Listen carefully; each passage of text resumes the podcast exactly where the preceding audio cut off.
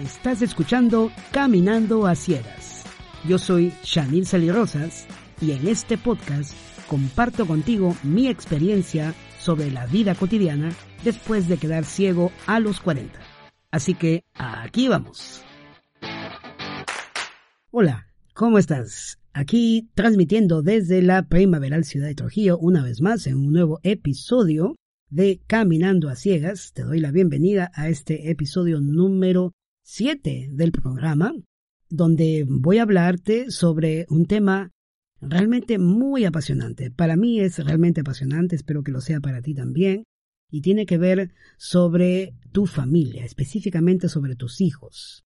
El tema para hoy es cómo ayudarles a que crezcan siendo bilingües. Si tú eres bilingüe, si ya lo eres o si estás en el proyecto de serlo, excelente.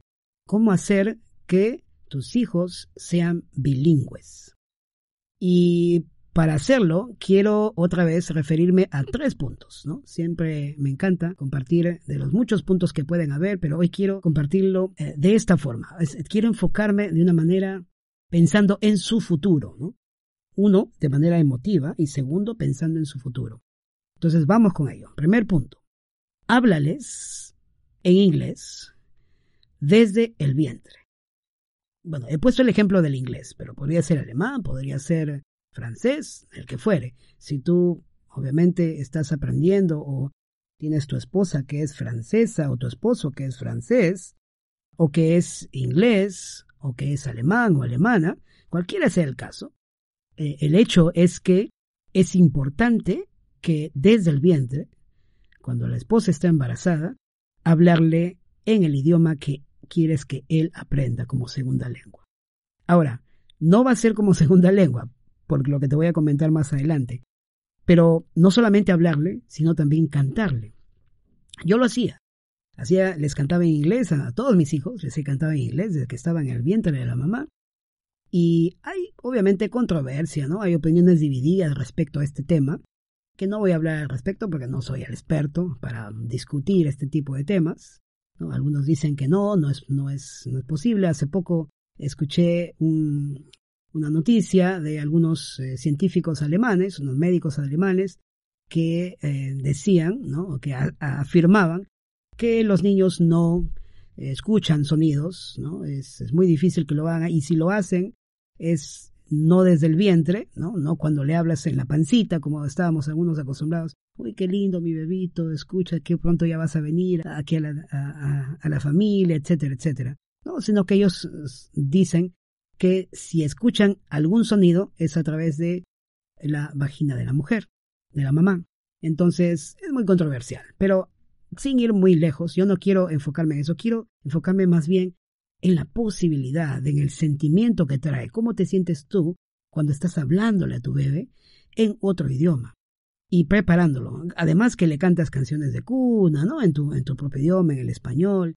Cuando le empiezas a hablar en el otro idioma para que, cierto o no, realmente hay una conexión emocional y espiritual con tu bebé.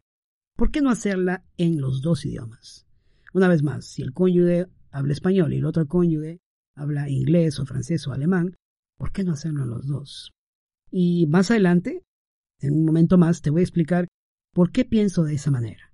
Pero por ahora, yo te recomiendo y te sugiero que le hables, le cantes. Como te decía, yo cantaba a mis hijos en inglés, a mí me encanta la música rock y pop, a mi esposa también, y empezábamos a cantarle de esa manera a todos nuestros hijos.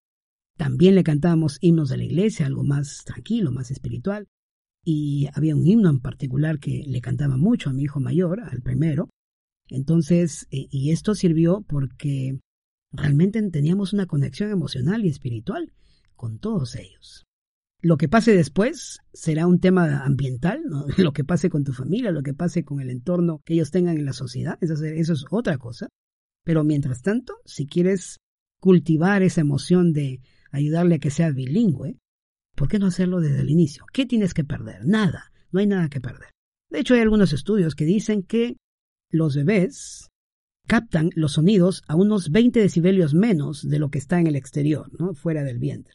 Por ejemplo, cuando estás en la calle, generalmente el, nivel de decibelios es entre 70 y 80 el ruido de la calle, ¿no? Si estás en la calle, y los, bebés son 20 decibeles menos, o sea, serían como 50 o, 60 decibeles que ellos sienten ese, eh, el nivel de ese sonido. Eso es lo que eh, dicen los estudios. Y cuando le hablas, cuando le hablas, eh, más o menos la voz humana alcanza un nivel de 60 decibelios, en un nivel, en una voz normal, no susurrando, ¿no? Como decir, hola hijito, qué lindo que estás aquí ya. Es mejor no susurrarle, sino hablarle con una voz normal, porque ya sabes, otra vez, algunos estudios dicen que si le hablas susurrando, los decibelios son como de 40 y él va a recibir 20 decibelios menos, significa que casi no te va a escuchar. Así que es mejor hablarle de una manera normal, ¿no? en el nivel de voz convencional en una conversación regular. Bien, no voy a meterme más en el tema porque no soy el experto, pero es lo que me, me encanta leer, me encanta informarme. Tú ya has escuchado el episodio anterior, los episodios anteriores, donde hablo acerca de la importancia de la lectura y de estar informado y tener más conocimiento. Entonces, esto es lo que he podido descubrir. ¿Es cierto o no? Otra vez, ¿por qué no darnos esta oportunidad para hablarle? Y hablarle en inglés, en alemán, en francés, en la lengua. ¿Por qué? Porque aquí viene el punto número dos. El punto número dos es, tienes que hablarle cuando está creciendo en los dos idiomas permanentemente. Vamos a poner un caso, un caso que es más cercano a mí, ¿no? Es inglés y español. Yo empecé a hablar con mis hijos desde que eran muy bebitos en inglés, todo el tiempo. Bueno, no a cada rato, pero frecuentemente. Y no le decía, mira, ven, te doy una clase aquí, algo como eh, sentémonos acá y te voy a dar una clase de gramática. No, no, no, nada que, nada que ver con eso simplemente empezaba a hacerle preguntas, como si fuera ah, una conversación regular en español, ¿no? Entonces ellos poquito a poquito fueron adquiriendo, eh, escuchando los sonidos en inglés, porque una de las cosas que sí me he esforzado mucho es por adquirir una habilidad lo suficientemente eh, buena de pronunciación para que eh, los sonidos que ellos reciban en el inglés sean más o menos cercanos a cómo se pronuncia en inglés, ¿no? Si me dejo entender. Entonces, eso hice yo porque estaba pensando en el futuro, ¿no? Entonces, en cómo eh, yo quería que mis hijos puedan tener este conocimiento también desde pequeñitos. Así que les hablaba permanentemente y ellos crecieron, ¿no? De hecho, hasta ahora seguimos hablando en inglés. Ahora ya con mi hijo, mis dos mayores, mis hijos mayores, con las dos eh, chicas, ¿no? Las dos menores, no tanto, pero ellas por su lado también están aprendiendo, ¿no? Ellas ya solitas están aprendiendo. Pero de cuando en cuando siempre hablamos en inglés. Alguna que otra cosa por ahí aparece en una conversación en inglés y me hacen preguntas, etcétera, ¿no? Entonces, pero vuelvo al punto. O sea, háblales en inglés desde que nacen. O háblales en francés, o háblales en, el idioma que, que quieras que tengan como segunda lengua. Si tu esposa ah, o tu esposo, tu cónyuge, habla francés, que él o ella le hable francés y tú le hablas español. Si habla inglés, que él o ella le hable inglés y tú le hablas español. ¿El miedo a que se confundan? Cero, no existe. Nadie se va a confundir. Estos niños tienen la capacidad para absorber simultáneamente hasta cinco o siete idiomas. Ponte en este escenario. Imagina, bueno, no es mi escenario, pero ponte en este escenario. Si no es el tuyo, bueno, está bien. Pero ponte en este escenario. Imagina que tú tienes una casa grande, que tienes un buen empleo, tienes el empleo de tal forma que puedes contratar a una empleada. Y esta empleada, curiosamente, no es de aquí, no habla español, sino habla, vamos a ponerle eh, portugués. Viene por alguna razón, eh, o de repente no es tu empleada, sino es su familiar que está apoyándote, pero que habla francés y te apoya en la casa. Eh, te habla portugués, perdón, y te apoya en la casa. Tu esposa habla francés, tú hablas español, y tienes, por alguna razón, vino una tía, una sobrina a estudiar a la ciudad y ella habla francés. Interesante, ¿no? Probablemente una realidad que no sea tan común, pero vamos a poner este caso solo para hacer el ejemplo. El niño que tiene uno, dos o tres o cuatro años, cuando todo el mundo le esté hablando, uno en portugués, otro en español, otro en inglés y otro en francés, cuando tenga cinco, seis o siete años, va a hablar o va a conocer los cinco idiomas. Y así es, hay estudios que dicen que esto es posible, yo no lo puedo comprobar, no, no puedo aseverarte esto, pero sí puedo aseverarte que mis hijos hablan español e inglés. Entonces, si eso es posible, desde que han sido desde pequeñitos, por supuesto mis hijos no tienen un nivel experto de inglés porque yo no soy nativo, mi esposa y yo somos eh, de aquí, peruanos, y hemos hecho el mejor esfuerzo Pero estoy poniéndote un caso de si tienes un cónyuge que habla otro idioma que lo habla de una manera nativa, perfecta. Entonces, si es así, no dejes que solo hable un solo idioma, que tus hijos solo hablen un solo idioma. Conversa con tu cónyuge, hablen del tema y, llegan a un acuerdo en que tienen que hablar los dos el, el idioma porque el niño o niña va a absorber esos dos idiomas de una manera tan natural que más adelante no tendrás necesidad de ponerlo a una institución de idiomas para aprender esa lengua. Así que ahí va mi recomendación, la recomendación número dos y el sería el consejo número dos.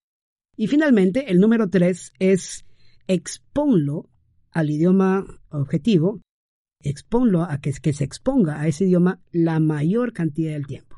¿A qué me refiero con esto? Supongamos que estamos, eh, otra vez, ¿no? El caso en el Perú. Aquí nadie habla inglés en la calle, todos hablan español, pero tenemos el Internet, tenemos el YouTube, tenemos el Netflix, tenemos libros, en fin, una cantidad inmensa de contenido en la que el niño o el joven ahora puede ser expuesto al inglés. Idealmente, si es que tienes la posibilidad de ponerlo en una institución educativa donde no que enseñe inglés, porque ahora todo el mundo enseña inglés, obviamente la manera de enseñar idiomas, y lo he visto, lo digo por experiencia, porque tengo muchos alumnos de, a nivel internacional y ellos me dicen siempre esto, todos, sin excepción, que sea que estemos en Perú, que estemos en Inglaterra, que estemos en Estados Unidos, en la escuela, en cualquier escuela, nadie aprende un segundo idioma al nivel deseado para una conversación. O sea, no es un caso único de Perú, porque obviamente aquí eh, tenemos el curso de inglés, ¿cierto? Y cuando termina la secundaria, sabe unas cuantas frases, algunos no le han tomado mucha importancia, algunos alumnos no, no les interesa, y finalmente salen aprendiendo cero, nada. Algunos aprovechan un poco y aprenden algo, si, estudian solo en el colegio. Lo mismo pasa en cualquier país del mundo. Así que la idea no es esa, no es que, eh, no se estoy diciendo de que estudien un curso de inglés en el colegio, no. Estoy diciéndote, exponlo la mayor cantidad del tiempo a el idioma que quieras, inglés, francés, que quieras que él aprenda a lo largo de toda su vida escolar. Y si puedes ponerle un colegio en el que los cursos se lleven, o algunos, ciencia o, historia, que lo lleven en inglés, ¿no? que el profesor les enseñe no el curso de inglés, sino historia en inglés o arte en inglés, entonces él empieza a conversar durante la clase, eso es diferente, exponerlo a ese tipo de contenido. ¿Ok? Entonces, eh, no siempre es posible, probablemente eso sea muy mínimo, tal vez no exista, ¿no? En el país donde estás. Pero si eso no es posible, lo que sí es posible es que tú mismo lo expongas y lo motives a que utilice contenido en Internet o en textos o de cualquier otra forma contenido o que lea libros en el idioma objetivo, en inglés en francés, que empiece a leer desde los básicos hasta luego poco a poco a los más avanzados pero que empiece a leer tanto en inglés como en español, o francés y español, etcétera, etcétera, etcétera. ¿Me entiendes la idea, verdad? De esa manera harás que tu niño crezca bilingüe durante toda su vida escolar. Cuando vaya a la universidad ya será un bilingüe. Bien, yo estoy haciendo ese esfuerzo. Creo que estoy logrando algo. No es perfecto porque aquí no tenemos esa combinación de dos idiomas en la casa, pero de alguna forma estamos logrando poco a poco. Y esto es muy valioso, muy útil, porque esto les va a servir en la vida. Es un legado que tú puedes darle, el que tenga dos idiomas al menos en su vida. Esto va a hacer que las puertas de las oportunidades se abran realmente para ellos. Ya luego ellos forjarán su propio destino, pero tú habrás contribuido con este pequeño granito de arena en sus vidas, que será muy útil, muy valioso, estoy seguro. Bien, hasta aquí llegamos en este episodio y, como siempre te digo, si quieres contactarme o que quieres darme alguna idea, sugerencia, algún mensaje, no lo dudes, no lo dudes. En chanelsalirosas.com barra contactar, ahí estoy yo, siempre atento a todos los mensajes, comentarios, sugerencias o preguntas que tú puedas tener respecto de todos los temas que estamos tratando aquí en Caminando a Ciegas. Conmigo será hasta la próxima semana, en que volveremos con un nuevo episodio para poder elevar tu motivación para seguir adelante con tu vida venciendo obstáculos y siguiendo adelante para tener una vida plena, una vida en la que tú aprecies vivir. tanto personal, familiar como laboralmente. Bien, hasta la próxima semana.